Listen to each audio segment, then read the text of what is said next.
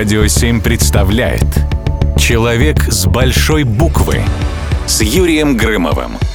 Сейчас жанр научной фантастики кажется нам чем-то естественным и обыденным. Но сто лет назад она повергала читателей в полный восторг. Писатели казались мессиями, пророками, указывающими путь и одновременно творящими судьбу могучей силы слова. Сегодня мы поговорим о человеке, которого принято называть русский Жюль Верн, за неоценимый вклад в развитие отечественной фантастики.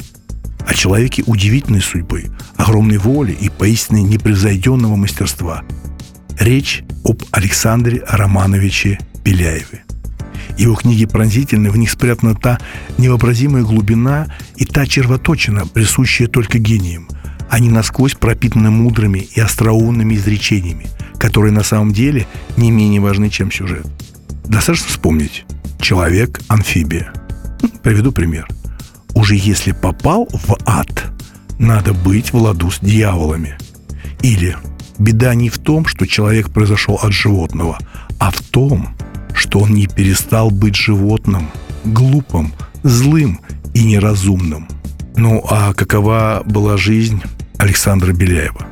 В детстве Александр Беляев потерял сначала сестру, она умерла от саркомы, потом утонул его брат, потом умер отец, и Саше пришлось самому зарабатывать на жизнь.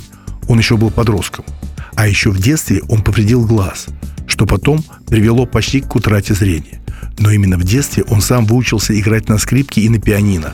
Начал писать, сочинять, играть в театре. Потом в юности сам Станиславский приглашает его в свою труппу, но он отказался. Может быть, из-за семьи-то и отказался, кто знает. Он как раз женился в первый раз. Через два месяца жена его оставила, ушла к другому. Прошло время, рана затянулась, и он снова женится на милой девушке – и одновременно заболел костным туберкулезом. Это был почти приговор. Беляев, закованный полностью в гипс, как мумию на три года. Три года в гипсе надо было лежать в постели. Жена ушла, сказав, что она не будет ухаживать за развалиной. И Беляев лежал, весь закованный в гипс и больной. Когда муха ему села на лицо и стала ползать, он не мог пальцем пошевелить, чтобы ее прогнать. И он пишет гениальный абсолютно культовый роман «Голова профессора Доуля». Потом, когда он все-таки встал на ноги и стал ходить в целлулоидном корсете, полуслепой и некрасивый, а был красавец молодости. Он писал и писал свои знаменитые романы. Фантазия его не иссякала. Он женился потом на очень хорошей женщине, и две дочери родились. Но опять одна умерла от менингита, вторая тоже заболела туберкулезом. А потом в царское село пришли фашисты. Началась оккупация. Беляев не мог воевать, он почти не ходил. И уехать не мог. Он умер полупарализованный от голода и холода. А жену и дочь фашисты угнали в Германию. Они даже не знали, где похоронен Александр Романович.